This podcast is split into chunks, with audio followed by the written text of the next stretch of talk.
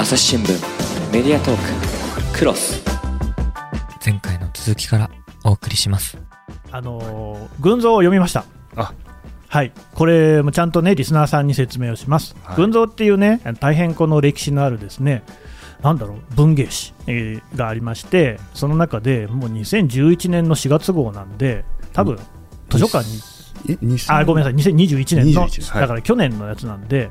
図書館とかによっては1年分しか保管していないので今言っても見られないかもしれないんですけれどもあるところにはあると思います。でねそこであ僕たちテレビは自ら死んでいくのかっていう、そういうその、えー記事というか、まあ、論評というか書かれてるんですよね。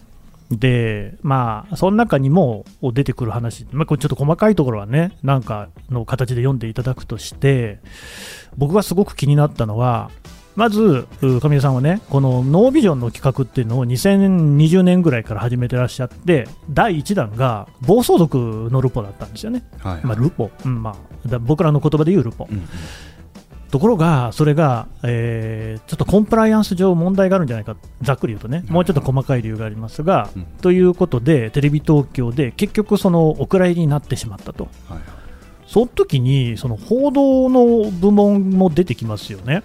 それからテレビ東京さんの中にある倫理考慮みたいなものがあって、それの中でもその報道部門がその報道として暴走族を取材するんだったら多分 OK じゃないですか、はいはい。だ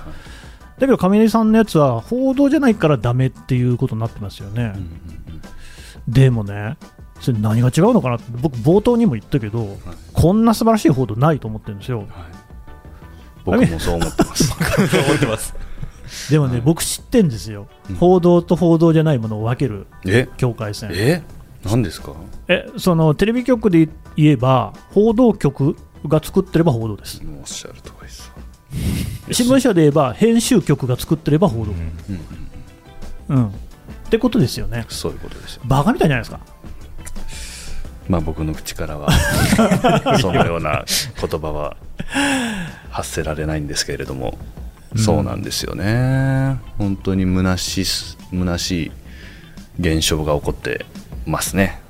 だって僕なんか、うん。えー愛知県警を担当してた時に、はい。捜査4課担当なんですよ。うん捜査4課っていうのは組織暴力、まあ暴力なんですよね。う。ん。そうだから、暴力団も取材しますよね。全然 OK なんですよ。なぜなら記者だから。もちろん、あの倫理的な規定はありますよ。例えば、飯はおごられないとかね。そういうのはあるんですけれども、あと向こうがそのなんていうんですかこちらの持っている情報で向こうがなんか利するようなこととかっていうのは全く提供しないですけど、まあ、ヤクザも人間だし、それは話もしないと何を言ってるか考えてるかも分かりませんからね。はい、いや本当に、うんまあ、その件に関しては、固く口を閉ざしてはきたんですけれども、それはまあもちろん会社からの要請もあってですけどもね、もうやめたんじゃないですか？そう、まあだから本当にな、まあ、それに関してな、まあ、報道とはって話ですよね、やっぱり。そのうんメディアっていう存在が、メディアとして、なんていうんですかね、やる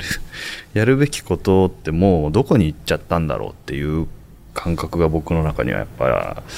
ありますしそのそれに関して言えばやっぱ国が暴力団とか反社会的勢力には企業として関わっちゃいけませんみたいなことを言ってるわけですよね。まあ、それは暴対法とか法廃条例で。でそれがなんかそのメディアの取材の倫理になんか 侵入してきちゃってるっていうか、うんそれとこれとは全く違うのにでその報道の主体っていうことよりも企業とか商業主体としての存在であってしまっているということが多分そこに現れちゃってて。うーん。だって取材この人たちを取材しちゃいけませんってありえないですよね。ありえない。この世の中、ありえない。それを まあちょっとな言葉超選ぶんですけど それを言い出したらもう終わりだよっていううん、ことなんですけどね僕からしたでら同じ口でね、社会の分断が問題だとか言ってるでしょ、てめえが分断させてんじゃねえのかと、っていうふうに僕の口からは言えないですけれども、ね僕からはまあ 思ってもないんですけれども。そうなんですよね。でもそれはやっぱり新聞社内でもあるんですよ、はいはいはい。僕らは現場にわざわざね、中東に置かせてもらってるので、うん当然 IS の戦闘員であるとか、僕は、まあ、戦闘員その人には取材はできなかったですけど、関係者には取材しましたし、なんか結果的に思想になったみたいなこともありましたけど、あとは、えーイランに革命防衛隊っていう、まあ、あの精鋭部隊がいましてですね、なんとかあの取材して、全く取材できないんですよ。うん。そもそもイランにおいて、外国人記者っていうのはスパイと同じ扱いなので、それは本当にそうなんですよ。えー、といろいろね、えースタッフと、イラン人スタッフと一緒にやってるんですけれども、仲が良くなると教えてくれるんですけれども、監視しろって言われてるんですよね。うん。うん、だし、僕の電話、普通に盗聴されてましたので、うん。それもいろいろな証拠が、あのそういうなんていうんですか、現象が起きるので、うん。あ分かるんですけど、ただですね、まあ、やっぱりそういう人たちであっても、その革命防衛隊員とかも、あまあ、一人話聞けたんですけどね、すごい不遇感を囲っていて、うん。イランにおいて革命防衛隊って、まあ、基本エリートだし、それから企業もいっぱい持ってるんですよ、へゼネコンとか。だから結構ね、国民の中には、あんまり好きじゃない人もいるんですよね。うん。つまり僕らは国のために戦っているのに、国民から嫌われているっていうことをね、すごい嘆いていて、うんうんへー、でもこれ、記事になってない、うん。見出し立たないから、なるほど。うーん、難しいっすね。難しいですよね。うーんまあ報道とかジャーナリズムと商業を両立するっていうことが果たして可能なんでしょうか？うん、僕もそれがすごい疑問ですう。んそもそもね。そういうのはすごくやっぱお笑い芸人さんのしゃべりの方がお金になるのが当たり前ですしねそれはそうなんですよね。はいだからなんかテレビ局とかって総務省から、まあ、電波与えられてるわけじゃないですか、うんそこにその相応の正義感とか倫理観とかを持ち合わせてほしいなという望みが僕の中にはありますね。その今起こってる状況って電波もらってっからラッキーこれ使って稼げるからラッキーっていうことにしかなってなくて電波を与えられてる以上これをなさねばならぬということがもう抜け落ちちゃっているわけですよね。うんだからその電波っていう超強力な既得権益を持って金を稼ぐことはできますでその金でやるべきことをやっていこうということをやってほしいんですよね、うんこっち側では利益は出ないけど我々は大きなメディアとして社会に存在する大きなメディアとしてこれをこういう番組を作るんだみたいなことにも赤字であろうがお金をこう使っていくみたいなことが本当はできていてほしいなと思いますけどね。まあ、だから公共の電波を使うっていうことが、今はそのコンプライアンスを守るとか、それも鍵括弧付きのね、うん。本当のコンプライアンスか分かんないようなやつとか、うん。ガバナンスをしっかりするとかね、うん。そういう横文字の感じになっちゃっていて、本当はそのおっしゃった通り、公共の電波を使わせてもらってるんだからこその矜持とかね、はい。まあ、自分に対するこうなんていうか、まあ、一つのプライドみたいなものがないとね、いけないと思うんですけど、全然その逆言ってる感じしますね。いや本当にしますよね、うん統一教会問題とかどうなんですか？おお その話もね、本当、はい今日したくって、はい。それをわざわざ振ってくれるとは本当にありがたい、今回ね、えー安倍元総理が、はい。あ殺害されるっていう事件があって、その容疑者がですね、自分が、えー母親がね、えー統一教会、えー旧統一教会にその人生をね、狂わされたっていう、そういう趣旨の供述をしてるっていうじゃないですか。このあたりとかって、神谷さん、聞いてどんな印象でした？いやー結構わかんないですね。宗教のことが僕あんまりうんいや本当に僕不不勉強なんですよ。あのー逃げようとしてるわけじゃないんですけど とにかく僕あのー勉強してなくてジャーナリストじゃないっていう自覚がすごい強いのはそういうところ本当に知らないんであんまりそのあたりの意見が、うん、ないじゃない、うん、まあ不勉強な人間が何メディアでやってんだっていう話になっちゃうけど、別にいいんじゃないですか。いやまあだからうーんいや本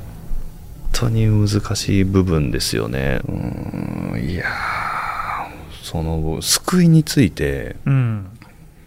はよくよく考えることはあるんですよね。その救い。救い。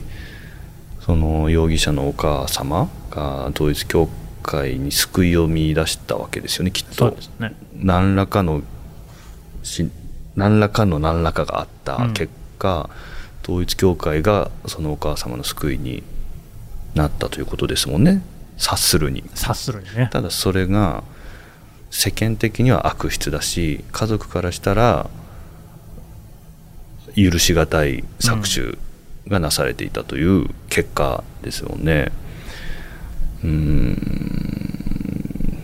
うですよね。宗教には多かれ少なかれそういうことがありそうだなという想像もしてじゃあ取り立てて統一教会だけが悪質なのかっていうとちょっと僕には判断がつかない。被害が多いとか。そういうことはきっとあるんでしょうけども。そうですね。うん。被害は多いし悪質さもあると思うんですけど、はいはい。おっしゃったように宗教って、まあ、僕はあの臨済宗徒なので、はい。仏教なんですよね、はい。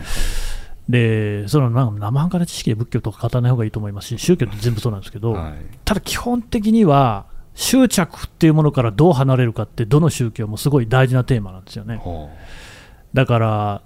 例えばお金とかに対する欲望っていうのは、はい。どの宗教もあんまりいいものだとしていないことが多いううん。と思います、うん。でだからそれが理屈になっちゃうんですよね。うん。あー。5000万円を例えばね宗宗教団体に寄進する。じ自分から進んで差し出すわけですよ。はいはい。それをすることがやっぱり宗教的に正しいっていうふうに言われてしまうと、まあ、その通りだなっていうふうに思うっていう、そういう理論あるんですよね。で、まあ、現在のその主な宗教とかでは、そこをそんなこう強制的な形ではやらないですよね。強制的だったり、あるいはそのいわゆる洗脳って言われるような形で、もうどうしても出さなきゃいけないっていうところに持っていったりしない。でもそうじゃないところがカルトって呼ばれますよね。うん。うんまあ、カルトの定義も難しいみたいですけど、ねえなんかマジでいや本当に悲惨な家庭悲惨なことに我々から見たらなっている家庭っているじゃないですか宗教の結果。だからまあどこで線を引くのかそのカルトの定義っていうことにもなる気はするんですけどいや本当勉強してないから全然この辺のこと喋り 喋りたくねえと思いながら喋ってますけど 自分から言っといてですけど 無理に言わせてすみません。もう戒名とかあるじゃないですか、はいはい。めちゃ高いじゃないですか。でここの戒名100万円ですみたこの戒名60万円ですとか。いやそれどうやねんって俺は結構思ったりもしてました。お金張り込むといい会名をもらえるみたいなのありますよね。ありますよね。ありますあります。あれも強制じゃないとはいえ心理的な強制力がかなり働いてるじゃないですか、でまあ、それ持続的じゃないから家庭が崩壊するみたいなことにはならないけれどもその根っこの部分は一緒なんじゃないかなとか思ったりも勝手にしています。すね。ええメディアトーク。クロス。SDGs シンプルに話そう。パーソナリティの木田光です。メディアトークをお聞きの皆さん。朝日新聞ポッドキャストには他にも番組があるって知ってますか？最近よく聞く SDGs という言葉。優等生的綺麗事うさんくさい。そんなイメージを持っているあなたも大歓迎。まずはシンプルに話してみませんか？複雑な世界がちょっと生きやすくなるかもしれません。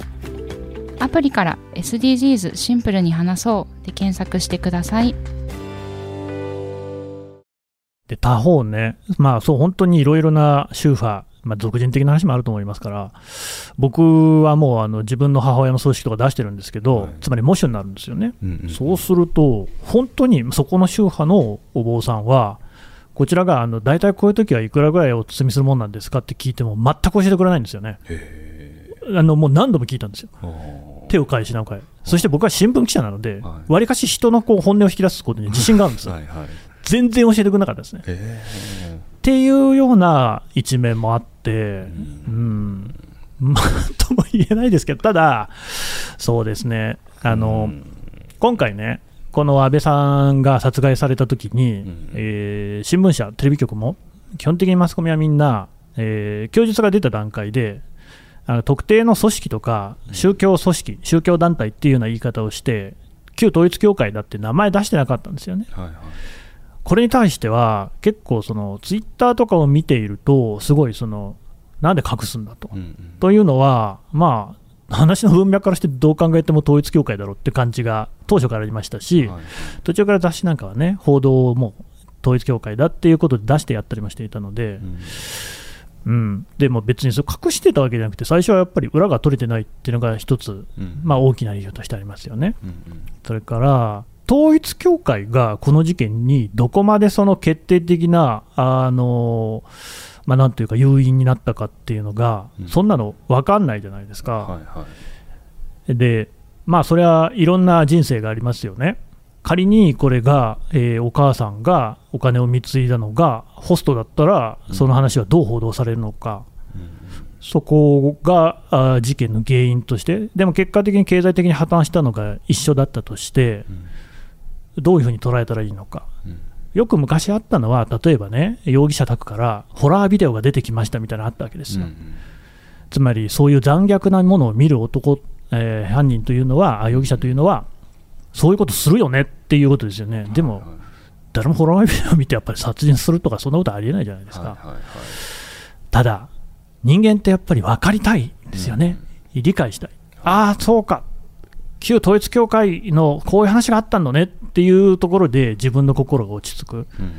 さっきの話と同じですよね、あのみんな心が落ち着かなくなるから報道は見たくないうんわけなんだけれども、逆にそういうもので心を落ち着かせるっていうことにも使えるわけじゃないですかでもあんまりいいことだと思わないんですよね。うんなるほどうんそうですよね心、まあ、分かりたいっていうのはもうそのまま宗教に浸水するのと全く同じメカニズムだとも思うんですけど、なんかその容疑者が元首相を殺害したということと統一教会旧統一教会っていうものの関係に関しては不明である。でいいと思うんですけど不明というか直接的な因果を求めるのは危険だから、そういうロジックは立てないっていうのは当然だと思いつつただ今回のこれを機にその政治と宗教の問題っていうのは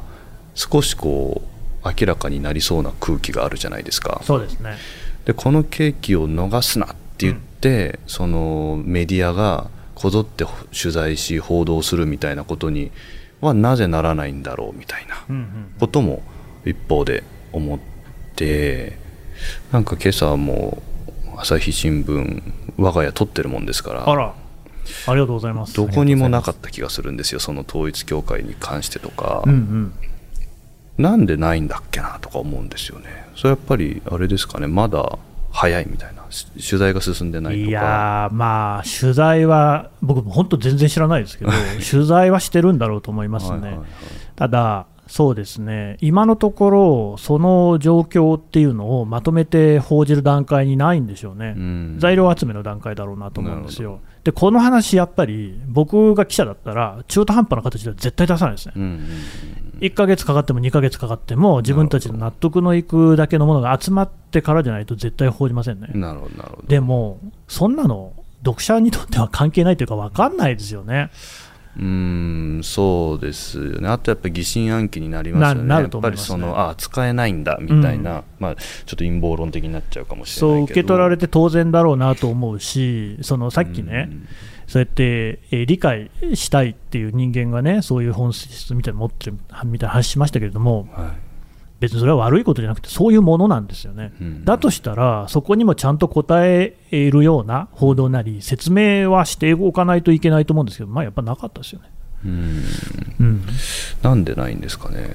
うん、その辺は実は上出さんがテレ東で暴走族のやつを、うん。ね、出せなかったあたりと通底するものがひょっとしたらあるかもしれないですよね。危険な話になってきましたね。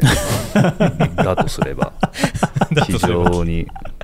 メディアの根幹を揺るがしかねない。いやー、でもまあ、正直、上出さんとだったらこういう話もできるかなっていう、若干の期待も抱きつつ、今日やってまいりましたけどもね。かなりリスキーですねそれは。そうですか。はい、僕はどうでもいいですけど、はいはい。お二人はねまあ、会社員ですから。佐野君は未来がまだありますからね、ずっと今、黙ってるので、神田さんも未来ありますけど。あなたはもう、いや、私は別にもう、はい、もうっていうか、でも結構、えー確信に近いものがあって、はいやっぱりそこはちゃんと明らかにしていくべきだと思うんですよ。うん。だ僕は、あのも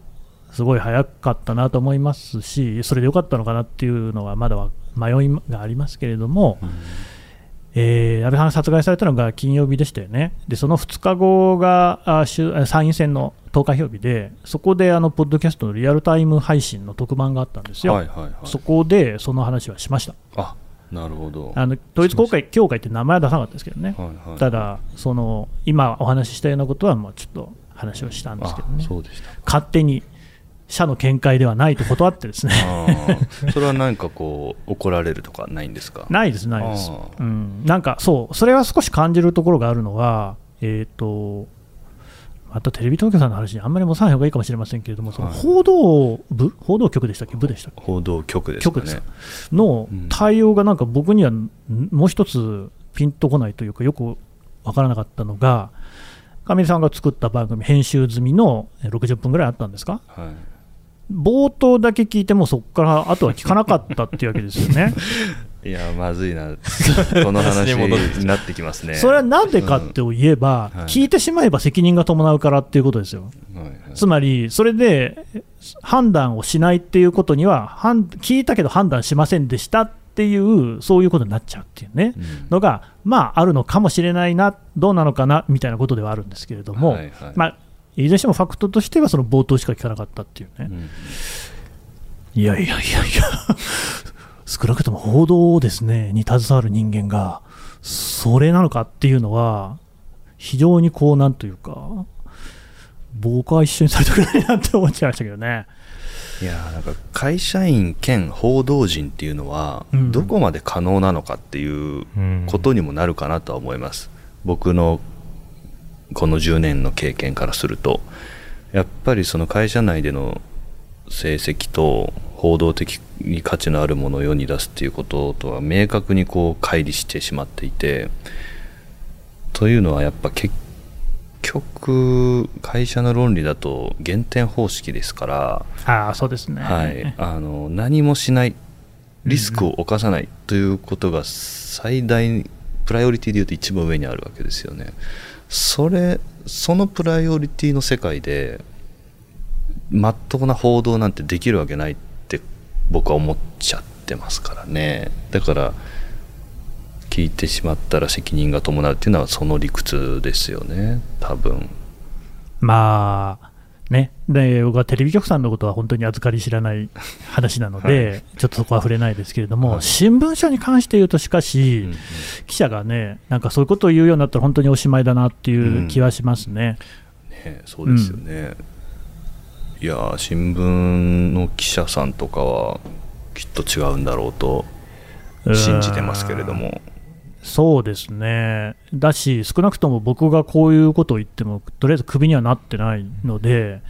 まだしも朝日新聞社の中には、あれ、聞いた人からね、あの面白かったって言ってもらう、その、えー投開票日なんですね、リアルタイム配信を、うん。そう、面白かったって言ってもらう機会もあったので、まだあその辺は大丈夫なのかなと、うん。まあ、そうじゃなくなった瞬間もやめようと思いますけど、はい、いやでもテレビ局もあの有志じゃないですけど、うん、その志としては同じものを持ってる人はいるわけですよね。そうでしょうでね。報道の中にももちろん優秀で勇気を持った人たちはたくさんいるんですけど結局だから例えば僕のその群像の件とかも出た後にやっぱその DM とかメールが来るとかそういうことでしかないんですよね、その読んだよみたいな。勇気づけられたよ 頑張ってねみたいな。ことがいろんな人から来たけれども、はいはい。全て水面下なんですよ。なるほどね。うん。だそういう状況なわけですよね、その表立って応援することは誰もできないっていうそのそんな世界になってしまっているというのがまあ僕の見てきた世界ですけどもどうなんでしょうね。うんそれは多分でもそんなに変わらないかもしれませんね。うん。ただまあ他方ね、そういう人たちがいるんだったら、こう、まだ頑張れるかなっていうようなところもね、まあゼロないよりはよっぽどいいですけど、ただまあ一緒にこう戦ってほしいななんて思いは確かにね。芽生えたりもしましたけどね。それはありますね。うん。うん。だってその声がやっぱり表に出ないとやっぱないのと一緒ですから、た群像で書いたことは僕一人の意見っていうことで終わってしまうわけですよね。本当はそうじゃないのに。うん。でみんながそうだそうだってす水の中が出て言ってくれないと何も変わんない。うんうん。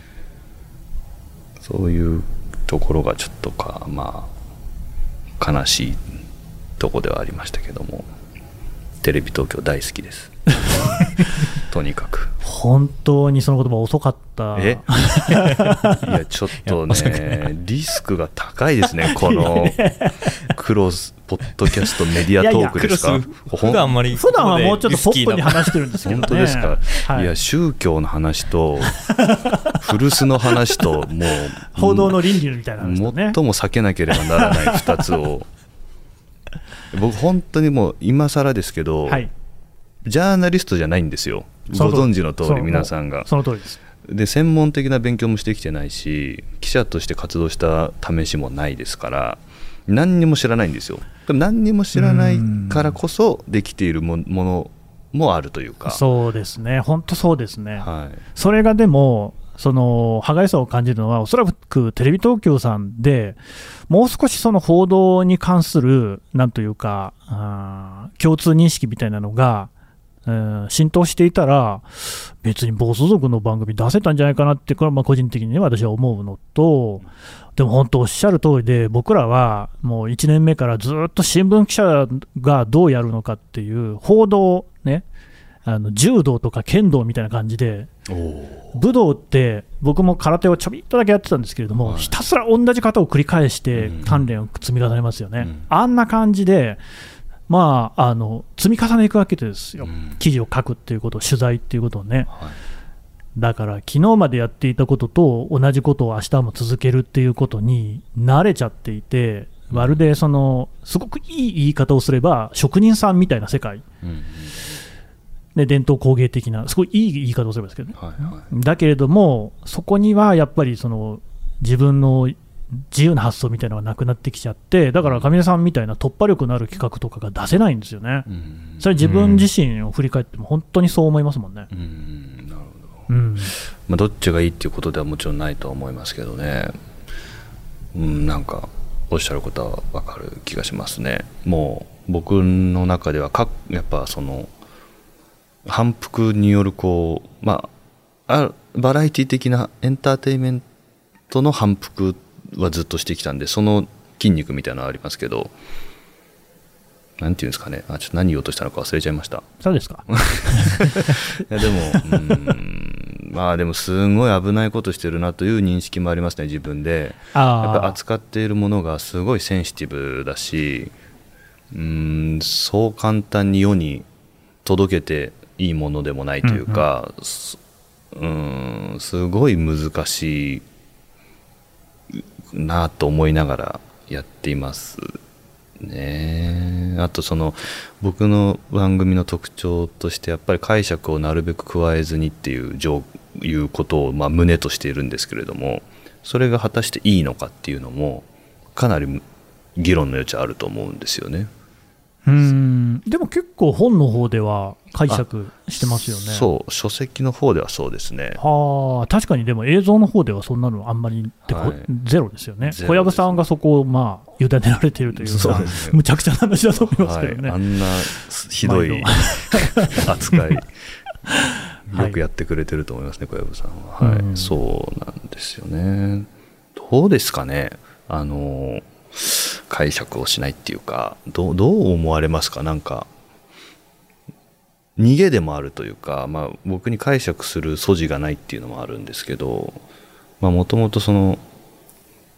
勝手に解釈するなよみたいなアンチテーゼも含んでああいう番組になってはいるんですけど、うん、あの僕はあ解釈をしないっていう方向性は、はい。新聞報道でも取っていくべきだと思っているしあ、今まで全然足りなかったと思ってるんですね。なるそれはさっきも申し上げた見出しを立てるっていうところで、うん。価値判断をそこでしなきゃいけないっていうのが、まあ、もう Z されてるわけですよ、もう根本からですね、生まれつき。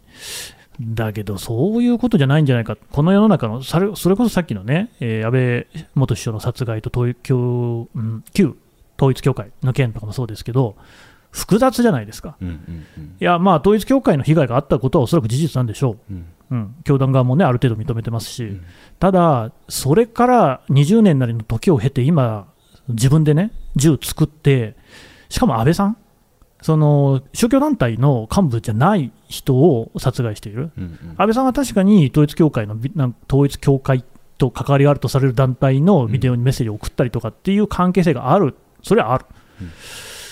自民党にもそういうのがあるっていう話だ。だけど、そのことと殺害っていうのはやっぱり大きな飛躍乖離があるじゃないですか。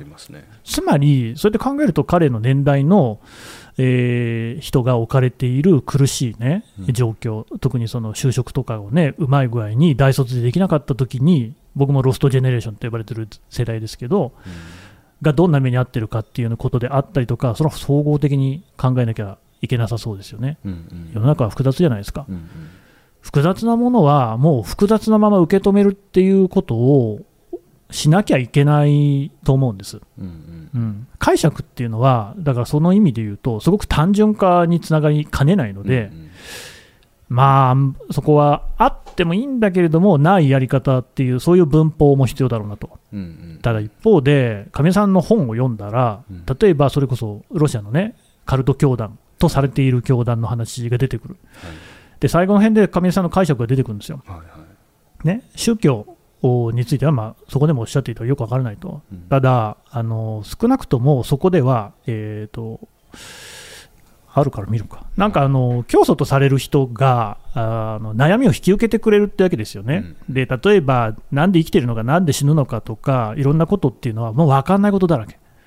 で分かんないことを分かんないこととして受け入れて、受け止めて、でその宗教では人の悪口を言うっていうことが絶対ダメってなってるんですよね。で、生きてる。で、その悩みの部分は、あ教祖が担ってくれてると。うんこれはこれで、一つその生き方としては、まあ、ありなんじゃないかっていうようなね、うん趣旨のことが多分書いてあったと思うんですよ。はいはいそれ僕すごいわかるんですよね。うんうんうんうん。なんかね、そこはでも、やっぱり、その、よしあしっていう単純なうん解釈じゃない解釈がの書いてあったからこそ、腑に、腑に落ちるっていうかね、腑に落ちちゃいけないと思うんだ。うん。だけど、複雑なものを複雑なまま、補助線を引くみたいな、こう、解釈はうんうん。あっていいと思いました。なるほどなるほどそうか。複雑なものを複雑なまま受け入れること。うん。いや僕は本当に全て程度の問題って僕もちょっと思ってる節はあって、うんうん。本当に複雑なものを過剰にあの簡略化してうん世界が認識し世界に認識させようとしているのが、まあ、テレビな気もしていると。でまあそれはテレビっていうのは商業的なサービスのサービスじゃないと金にならないから。でサービスっていうのは思考とか解釈のコストを下げるっていうのがまあサービスの原理というかあらゆるコストとかその負担を取り除いてあげることがサービス洗濯機とかと一緒でそういう時に複雑な事象を簡単に解釈させてあげるっていうことがテレビの役割になっていくっていうのは当然の帰結だと思いつつそれによっていろんな、まあ、分断っていうとちょっと流行りの言葉になっちゃうからあれだけど、まあ、分断になりますよね。いろんなことに線を引いていくっていうことと簡略化っていうのはすごい近しいからそこに抗いたくてこの番組をやっているという節はあるんですけど結局程度っていうかまあそもそも、まあ、カメラを向けて編集してる時点でいろんな切り取りにもなっているしそもそも世の中を認識する時に言葉を用いてる段階で都合のいい切り取りとラベリングがなされてますしねだからどこどこまで簡略化するかでしかないよななんて思ったりもするんですけどねメディアトーククロス話はまだ続きますが、続きは次回。この番組へのご意見、ご感想も募集しております。概要欄のフォームからどしどしお送りください。